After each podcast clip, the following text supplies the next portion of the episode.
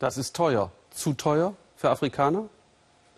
Die Bemühungen zur Rettung der Flüchtlinge im Nordirak kommen voran. Etwa 20.000 Angehörige der religiösen Minderheit der Jesiden konnten laut Agenturen aus dem Sinjar-Gebirge entkommen, wohin sie sich vor den Milizen der Dschihadisten Islamischer Staat geflüchtet hatten. Auch heute bombardierte die US-Luftwaffe Stellungen der Dschihadisten in der weiteren Umgebung von Erbil.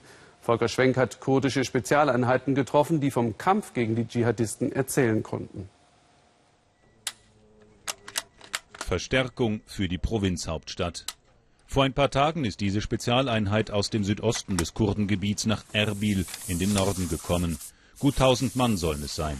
Im Moment ist es ruhig. Gestern haben sie noch bei Mahmur gegen die Islamisten gekämpft.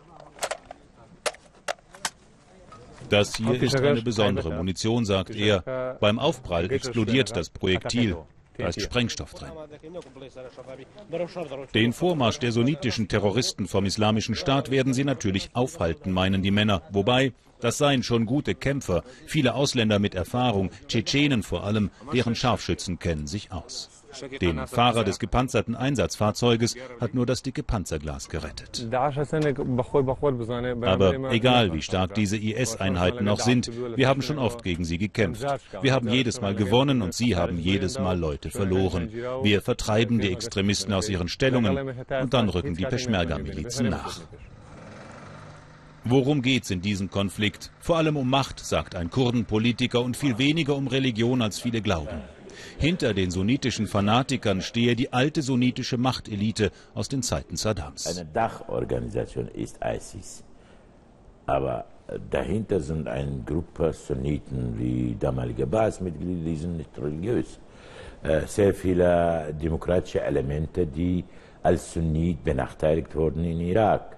Damit hat äh, Prime Maliki äh, ISIS und Daesh sehr geholfen. Doch die Folgen dieses innerirakischen Machtkampfes rund um Ministerpräsident Maliki, in dem Religion als Vorwand dient, sind verheerend. Hunderttausende sind auf der Flucht. Was das für ein Dokument ist, wollt ihr wissen, meint er. Komische Frage. Das ist eine Bestätigung, dass ich ein irakischer Christ und Flüchtling bin. Das hilft mir, wenn ich Asyl beantragen will. Christen geflohen aus Karakosch vor ein paar Tagen. Sie hoffen auf Hilfe von irgendwem, auch von uns. Mein Freund wohnt in Mosul, meint dieser Lehrer. Er hat mich angerufen und hat mir gesagt, du bist doch nach Erbil geflohen. Bleib da nicht. Die Terroristen werden da auch angreifen. Das erste Baby, das auf der Flucht im Behelfslager geboren wurde.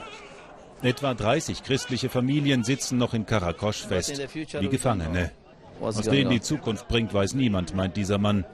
Ob er im Irak bleiben will? I don't know.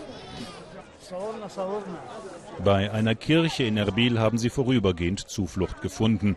Ein paar Taschen konnten sie noch packen, bevor die sunnitischen Terroristen sie aus Karakosch vertrieben.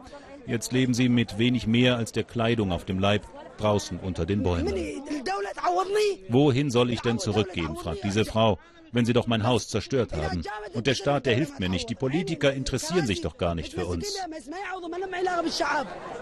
Die Christen verlassen den Irak und nichts, nicht einmal die Luftunterstützung der Amerikaner kann sie zurückhalten.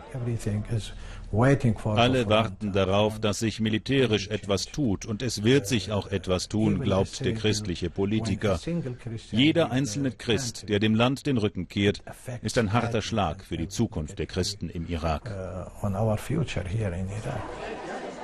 Wo die Extremisten vom Islamischen Staat herrschen, ist für Andersdenkende, Andersglaubende kein Platz.